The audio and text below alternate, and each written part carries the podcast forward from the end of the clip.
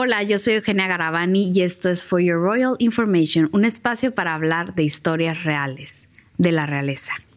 El tema de hoy lo he titulado Príncipes con suerte. Y cuando me refiero a que tienen suerte, no me refiero a que se están comprando el cachito de la lotería para ver si se sacan el avión. No, me estoy refiriendo a que en realidad sí corren con muchísima suerte al convertirse en los príncipes consortes de las futuras herederas. Les contaba yo en el pasado podcast de todas estas mujeres que en algún momento se convertirán en reinas o que ya son princesas eh, con algunas responsabilidades en las cuales, pues bueno, ya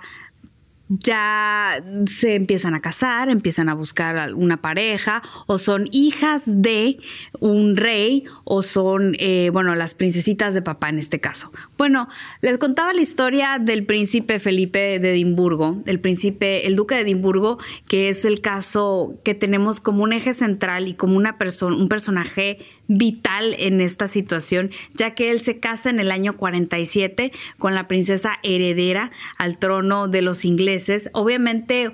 era la mujer obviamente la soltera más cotizada del mundo, imagínense en ese momento, él, un príncipe que no tenía ni un solo centavo en la bolsa, ya que su familia procedía de la realeza griega, que en ese momento no se encontraba reinando en el país. Y bueno, él fue un chico un poco... Em, pues que tuvo muchas carencias. Eh, nunca tuvo un hogar, nunca tuvo una casa muy, este, nunca tuvo un lugar donde echar raíces hasta que su tío Luis Mombaten lo acoge en Inglaterra y lo manda al ejército, él va a la guerra. En ese entonces, en una visita que hace el rey Jorge VI a la Escuela Naval de Dartmouth eh, junto a su familia, se le pide al príncipe Felipe, que además era pariente de la familia real británica, que los atendiera, que los acompañara. Entonces era un joven de 19, 18, 19 años muy apuesto. Él era un hombre muy guapo, era un príncipe griego guapísimo. Y entonces la pequeña Isabel de entonces 13 años lo ve y bueno, ya se imaginarán cayó rendida y enamorada durante muchísimos años, le escribía cartas y cartas y cartas, cartas que él nunca contestaba, porque pues él era un adolescente ya grande eh, y él no le iba a estar prestando atención a lo mejor a las chiquilleces de esta niña, que en algún momento se convertiría en reina, ¿no? Entonces todo el mundo le aconsejaba al enterarse de esto Luis Mombaten de esa relación de primos o relación tan cercana que había, él entonces empieza a ver la manera de que su sobrino Felipe, pues bueno, ya no la tenía tan difícil conquistar el corazón de la reina. Se casa y se convierte en el príncipe consorte de la futura reina de los ingleses, un papel que era muy polémico porque Felipe trataba de hacer cosas a su manera, un hombre con una mentalidad, eh, era muy visionario,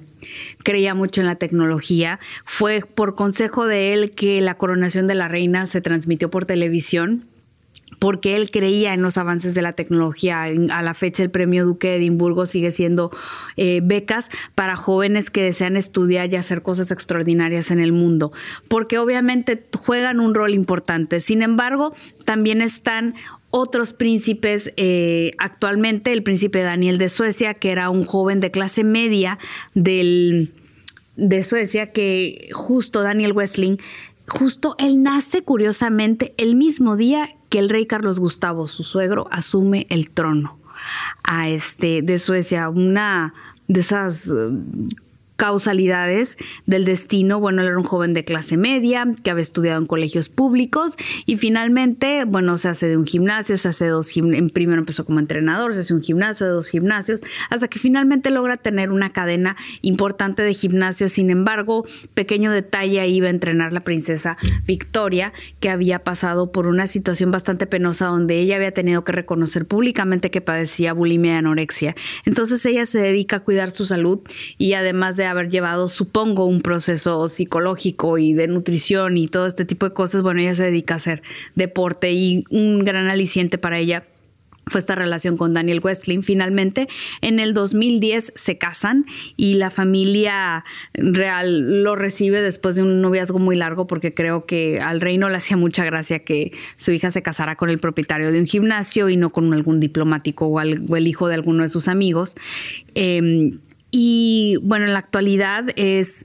una persona que juega un papel muy importante, una persona a la cual le ha costado trabajo ganarse a Suecia, le costó trabajo, sin embargo, al final de cuentas se ganó a los suecos, en parte un poco de compasión porque fue eh, tuvo problema de riñón, fue trasplantado y fue una persona que trabaja mucho con su esposa, que viajan mucho y que además se ve que es una persona cálida. Y bueno, yo les contaba que la reina Isabel durante 40 años fue la única reina en Europa hasta que en el 72 la reina Margarita de Dinamarca asume eh, la regencia. Ella ya en ese entonces estaba casada con eh, Henry de, de Montpassant, un francés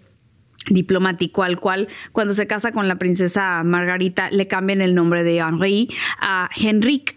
Entonces, eh, bueno, se convierte él en un personaje bastante polémico en Dinamarca porque él sí se quejaba públicamente de que su esposa no le hacía caso, de que su esposa estaba muy ocupada eh, y él era una persona muy simpática que causaba mucho gracia a la prensa en Dinamarca y en los países enteros, muy guapo en ese momento.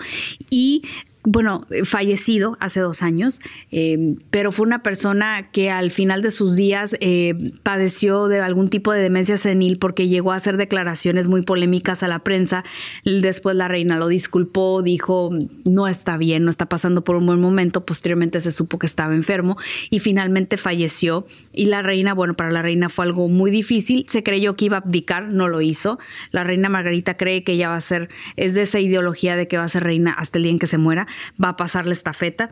tal cual como lo hizo. Otros príncipes consortes o consuerte, eh, bueno, fue el caso de las infantas de España. Las hijas del rey Juan Carlos eh, se casan pasados los 30, eran unas chicas que no tenían mucha suerte en el amor. La primera en casarse fue la infanta Elena, que se casa con un joven aristócrata, eh, Jaime Marichalar que era el hijo de los, eh, de los marqueses de Ripalda. Y bueno, es un noviazgo que se da tranquilamente en París mientras ella trabajaba en la ciudad Luz. Y bueno, se,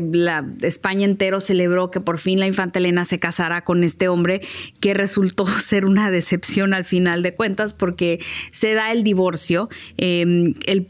Jaime de Marichalar es un personaje que da mucho de qué hablar en, los medios españoles. Sin embargo, eh, bueno, es, parece que es un buen padre, que el matrimonio no funcionó, que en gran parte se debió a que él tuvo un derrame cerebral y pasó momentos muy difíciles donde él perdió la movilidad. Eh, y fueron momentos que ellos no la pasaron muy bien Finalmente el matrimonio se disolvió, eh, creo que fue más o menos por el 2005 2006. No fue un momento bueno para el rey Juan Carlos anunciar el divorcio de su hija. Y por si fuera poco, bueno,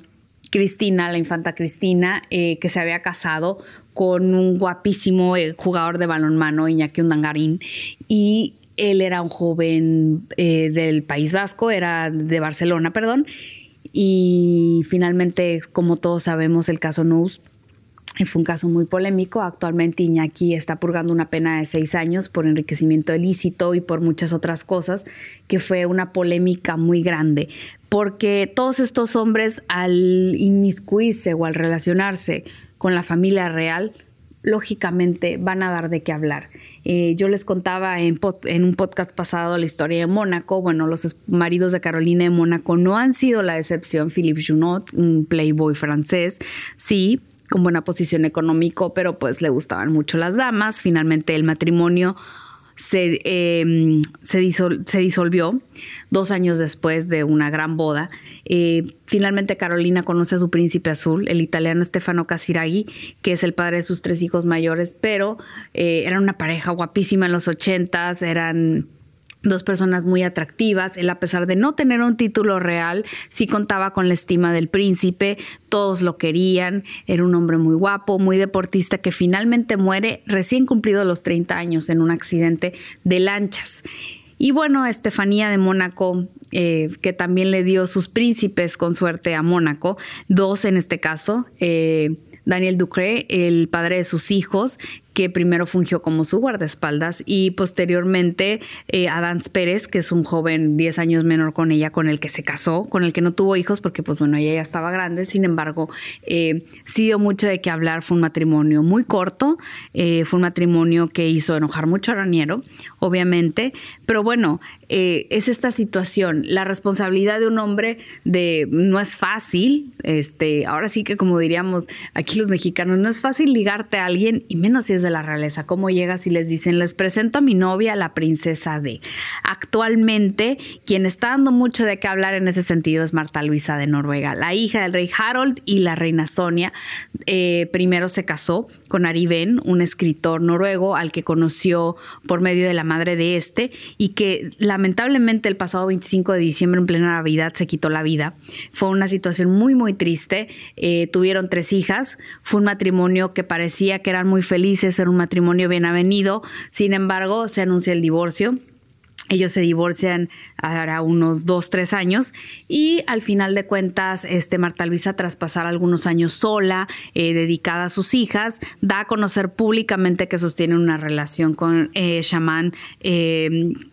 Shaman Durek, que es un, eh, es un shaman, es un spiritual guide, es un amigo muy cerca, es un gurú espiritual para personas como Gwyneth Paltrow, este, y ahora la princesa polémicamente es un hombre de color, que no tenemos nada en contra de los hombres de color, pero para las personas en Noruega sí es un shock darse cuenta que la princesa, la hija de los reyes, bueno, sostiene esta relación. Mm, si nos vamos a Suecia, bueno, Victoria tiene una hermana menor, Magdalena, que, bueno, ella tras cancelar su compromiso matrimonial con Johannes Bornstein, eh, se va a Nueva York y conoce al hombre de sus sueños, Chris O'Neill, un, em, pues, un empresario muy importante, un hombre con muchísimo dinero que no acepta el título de príncipe para continuar él con sus negocios de finanzas, con su vida. Eh, sus,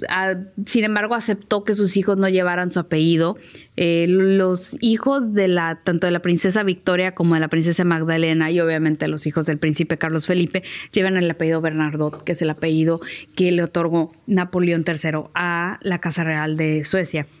hace muchísimos años. Este, y pues son historias muy interesantes porque a veces son personajes que los vemos caminar, por ejemplo, en el caso del rey, eh, del príncipe Felipe, perdón, de de Inglaterra, en el momento en el que, fallece, que la reina se encontraba en Kenia en un viaje de estado, que justo su padre la había ido a despedir al aeropuerto. Y hay imágenes, uno va a YouTube y busca imágenes, las últimas imágenes, de las últimas imágenes del rey Jorge, es del rey Jorge despidiendo a su hija eh, cuando subía al avión para transportarse a un viaje de, de, estado representándolo a Kenia, porque ya el rey se encontraba su salud muy mermada, a pesar de que era un, un hombre muy joven, creo que tenía 52, 53 años de edad cuando fallece. Y al momento en que ella le, le, dan la noticia que fallece su padre y que tiene que regresar a Inglaterra, ella se viste de luto en el avión y al momento de bajar la escalinata del avión que la reciben, se le da en ese momento la instrucción al duque de Edimburgo, le dicen tres pasos atrás de tu esposa para el resto de tu vida y durante 67 años ha caminado tres pasos atrás, no caminan a la par. Eso es algo que tendríamos que, observarlo muy, dedicada, muy delicadamente, es cómo van caminando, cómo la reina avanza y él va un poquitito atrás, porque no están en igualdad de circunstancia. Ella es la reina, él es su esposo, el duque de Edimburgo. Eh, la hermana de la reina también, la princesa Margarita, en su momento también apostó por el amor y estuvo a punto de casarse con eh, Lieutenant Thompson, que era eh, una persona muy allegada a, la, familia real, era la persona de confianza de su padre. Ella se, se enamoró perdidamente, sin embargo tuvo que renunciar finalmente porque era un hombre, eh, había sido un hombre casado, por muchas situaciones que hoy no fueron impedimento para que Harry se casara con Meghan, pero bueno, ya ese es otro tema. Sin embargo, en el año 1960 ya se casa con un fotógrafo, Anthony Armstrong Jones, y se tienen dos hijos, sin embargo, era plebeyo también, era una persona que estuvo en el ojo del huracán en el candelero por casarse con la princesa rebelde de los Windsor y que como les digo, el, papel del hombre dentro de la, de la, de la, de las casas reales, muchos podríamos reducirlo. Ah, no, ellos van detrás de, de su princesa o de su reina caminando, este, ahí. Pero no, en realidad ellos van haciendo este, muchas causas sociales. como les, yo les contaba, el Duque de Edimburgo, hay un premio, el Duque de Edimburgo, eh, que se dedica a, apoyar a jóvenes estudiantes. Tienen todos sus, sus, sus, oficios, pero principalmente yo creo que la, la actividad, la responsabilidad más grande que tienen es la de apoyar a la reina, a la princesa en turno, a la heredera, a,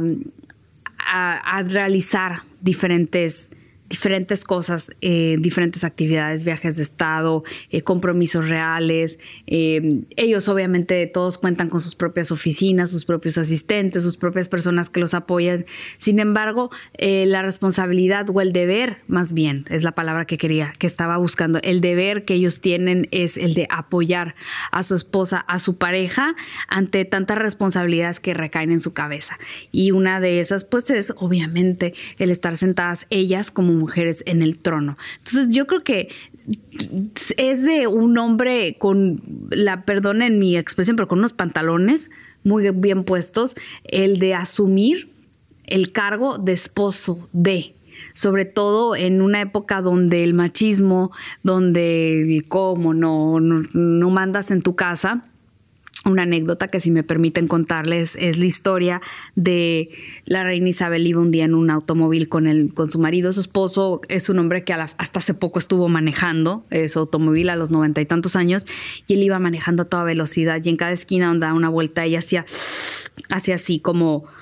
tengo miedo, nos vamos a matar y venían acompañados del Lord Batten y volteó Felipe le dijo si vuelves a hacer así te voy a bajar en la esquina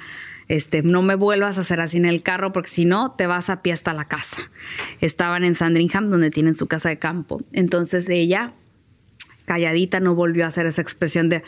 Entonces, eh, Lord Mumbaten le dijo, ¿cómo se atreve? ¿Cómo, ¿Cómo, le permites a tu marido que te habla si tú eres la reina? Y entonces ella le dice, no, aquí yo no soy la reina, aquí él es mi esposo, aquí vamos en su coche y vamos